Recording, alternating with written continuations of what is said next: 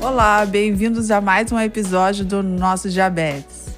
Estou aqui eu e Bia e hoje nós vamos falar sobre gestação e diabetes. Muito né? bom. O que você acha do tema, Bia?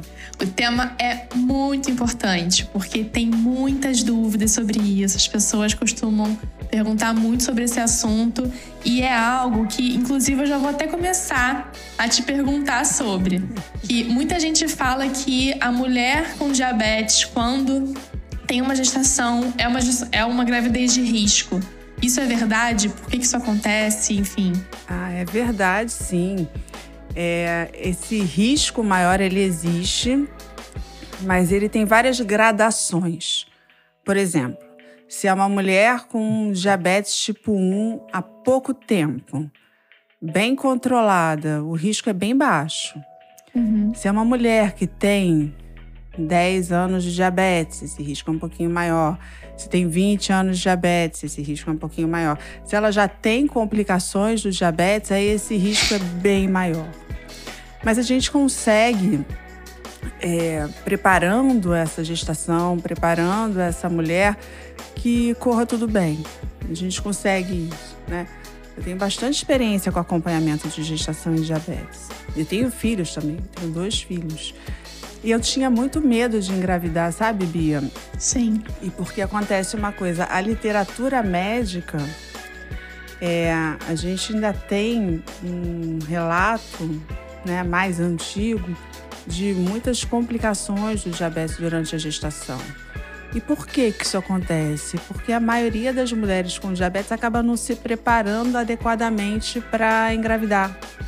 Ah. Ela não faz um controle do diabetes, ela não faz exames de rotina antes para ver se está tudo bem, né? Uhum. Então, de maneira geral, esse risco é maior. Mas, é, por exemplo, né, a coisa mais importante é a mulher se preparar para a gestação. A O gente antes. tem, sim, o, quando a gente fala em risco, a gente tem maior risco para a mãe e maior risco para o bebê também.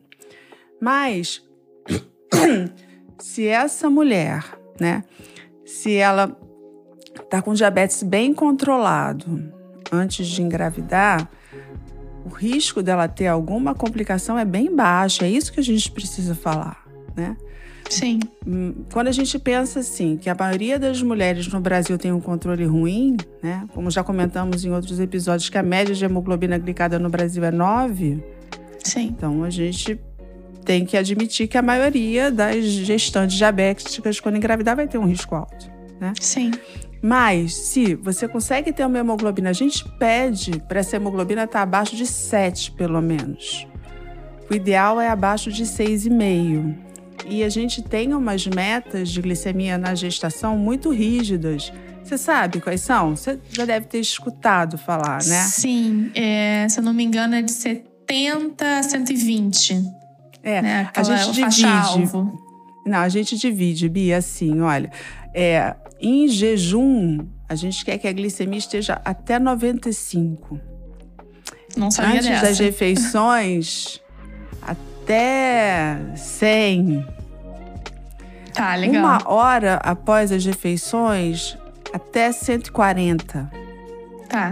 E duas horas a- após as refeições, abaixo de 120. Não é fácil, né? Não é fácil. Eu tava aqui pensando, nossa senhora. Até 99. É extremamente difícil. E ah, alguns guidelines até colocam que a glicemia em jejum é, poderia ser de 63 Isso eu já li. né? Eu ia Até- falar 63, mas eu falei assim: bom, pode ser que eu esteja errada. Não vou falar pra pessoa ter hipo, porque. É porque né? a, é, então, mas é isso mesmo, porque a glicemia da gestante não diabética ela é mais baixa, né? Sim, Que ela está dividindo ali um pouco de glicose com o bebê, né? sim. Então ela tende a ter níveis mais baixos. Então o que acontece, infelizmente, é que muitas mulheres engravidam sem planejar com a hemoglobina alta. Sim. E eu costumo até dizer que mulher, né, ela tem que ter essa responsabilidade de estar sempre bem controlada, até pensando que ela pode engravidar, né, para depois não ficar se lamentando, né, que aconteceu a gestação e ela não estava no melhor momento para isso. Então, acho que isso pode ser uma motivação até para o controle. Por que, que a gente fala isso, né? De engravidar com hemoglobina abaixo de 6,5? Porque as malformações que podem acontecer decorrentes da hiperglicemia, elas, são, elas ocorrem muito no início da gestação. É, eu Em geral, naquela isso. fase que a mulher pode nem saber que está grávida. Sim. Já nas primeiras semanas. Então, é recomendado programar a gestação. E uma mulher diabética, ela tem que estar sempre atenta. Ela não pode ser aquela que vai descobrir que está grávida com 10 semanas, com 12 semanas. Ela tem que Sim. estar ligada no ciclo menstrual dela e fazer esse diagnóstico precocemente. Então, a primeira coisa, deixar a hemoglobina boa, abaixo de 7, se puder, abaixo de 6,5. Primeira coisa. Segunda coisa, a gente precisa saber se essa mulher já tem complicações, porque aí o risco vai ser diferente durante a gravidez. Então, precisa estar em dia com o exame oftalmológico, precisa estar em dia com exame de proteína na urina, né? Se é uma mulher que já tem muito tempo de diabetes, ela tem que fazer avaliação cardiovascular também. Isso é uma coisa importante Sim. porque a gestação acaba sobrecarregando um pouco o olho, o rim e o coração. Então, o ideal é que uma mulher diabética não espere muitos anos, né? Se ela puder engravidar com menos tempo de doença, é melhor. E no meu Então, caso, a gente então. já falou. Não, mas você é bem controlada, Bia. Você não tem, não tem complicações do diabetes, né? É. Então, tinha um- uma classificação da doutora Priscila White, que foi pioneira né, em estudar a gestação e diabetes, que ela fazia uma classificação por tempo de doença. Então, quanto maior o tempo de doença, maior o risco. Porque no passado, o maior tempo de doença era quase que sinônimo de complicação. Sim, verdade. Faz Hoje sentido. em dia, isso mudou um pouco, né? Então, a gente Sim. consegue ter um tempo maior de doença sem complicação. Você quer ver uma recomendação que eu acho que tem que ser revista? Está escrito que mulher diabética tipo 1, depois de 20 anos de doença, não pode usar anticoncepcional bihormonal. Porque 20 anos de doença era um marco até um tempo atrás que 90% das mulheres tinham complicações. Acabei de completar Isso- 20 anos É, então. de diabetes. Mas isso, isso não é mais realidade, sabe? Sim. Então, a primeira coisa, Verdade. quer engravidar, bota todos os exames em dia. Se o olho tiver com problema, a retina, você precisa tratar antes de pensar em engravidar.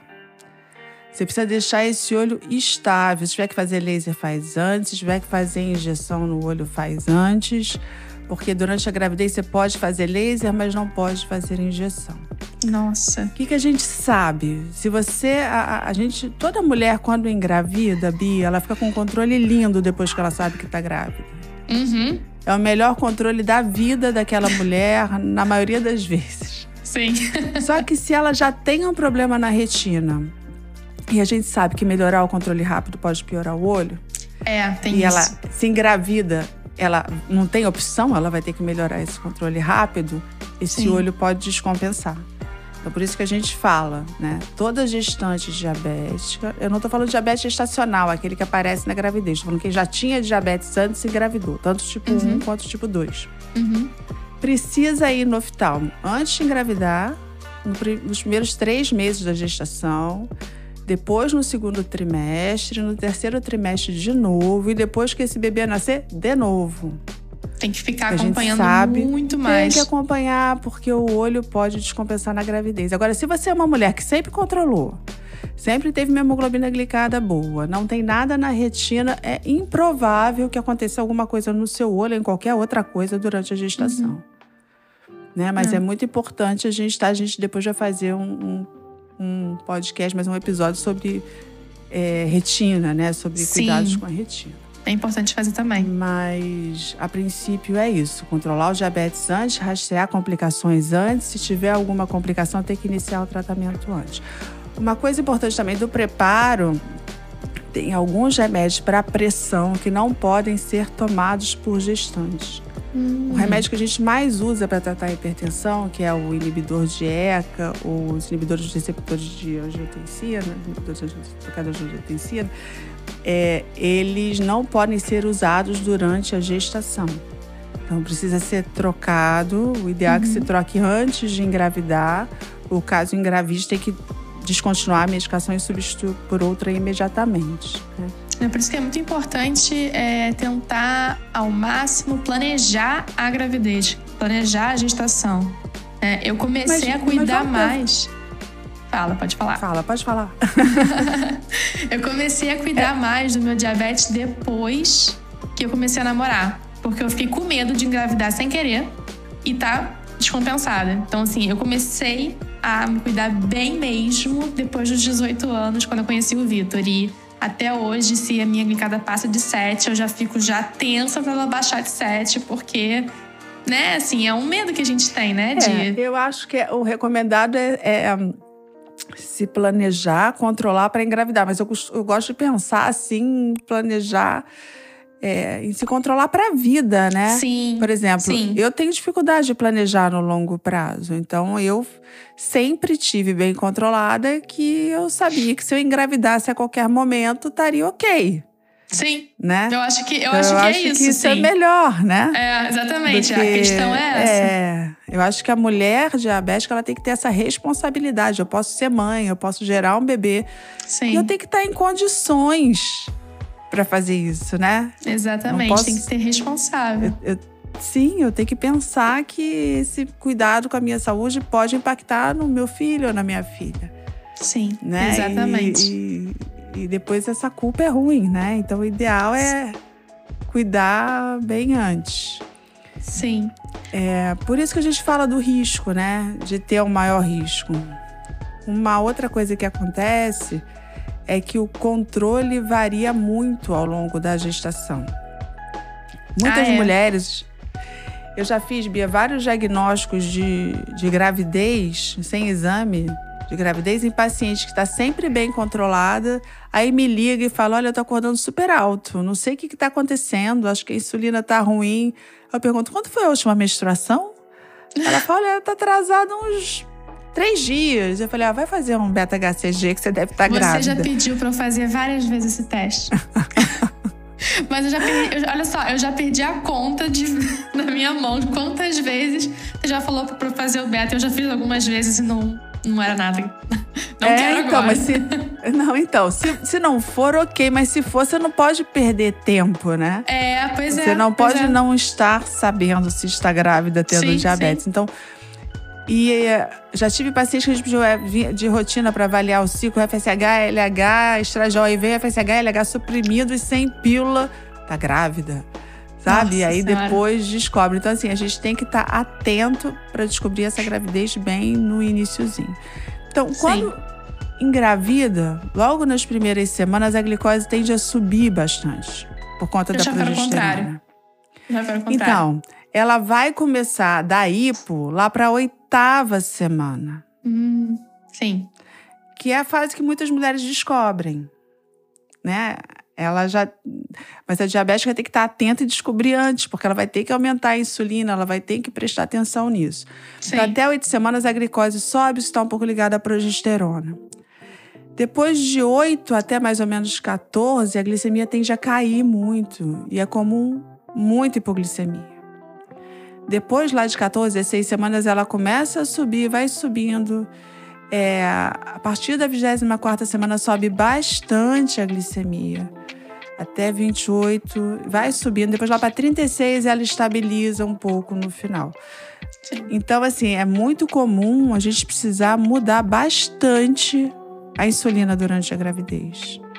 E chega mais para o final da gravidez, a gente pode ter, para vocês terem uma ideia, uma relação de carboidrato no café da manhã de duas unidades para uma grama de carboidrato. A gente Nossa. inverte. É, então, né? tenho relatos de amigas minhas grávidas, enfim, que é, tiveram filhos, têm diabetes. E elas falaram que teve uma, inclusive, que falou que ela usava uma grama, uma unidade para um grama de carboidrato. Tipo, é, então, esse dois para um é um para meia. É. Caraca. Inverteu. Totalmente. Entende? E você precisa muito. Geralmente o que aumenta mais é a insulina da refeição, porque você tem que ter essa glicemia pós-prandial muito boa, né? Sim, sim. Então o que mais se correlaciona com o problema para o bebê é a glicemia de uma hora. Então, por isso que a gente aumenta muito mais a rápida do que a basal. Então, é importante o acompanhamento muito próximo com Por isso, medir, né? Uma hora né? depois, ficar atento a isso, né? Sim, a gestante tem que medir antes, uma hora depois de todas as refeições e medir na madrugada, muitas vezes. Então, inclusive, eu tenho amigas que me relataram isso, que tiveram que mudar muito a dosagem de insulina no final Sim. da gestação e que ganharam muito peso também. Mas tem um que me preocupa Sim. um pouco em relação ao parto. Muita gente fala que mulheres com diabetes podem ter o bebê muito grande e por isso não pode ter parto normal. Então, como Sim, é que isso... é nesse caso? Vou responder as duas coisas. vou voltar um pouquinho na anterior, né? É, tem mulheres que precisam aumentar muito realmente a dose de insulina. Uh, tem mulheres que engordam muito, mesmo sem estar comendo tanto errado. Isso tem um pouco a ver se tem históricos de diabetes tipo 2 na família, obesidade na família, que aí você aumenta a resistência insulínica, que já é comum na gestação pela herança genética, e aí Sim. fica mais difícil controlar mesmo. Entendi. Mulher diabética pode ter parto normal. Mulher diabética também pode fazer a cesariana. A maioria dos casos ainda vai para cesariana.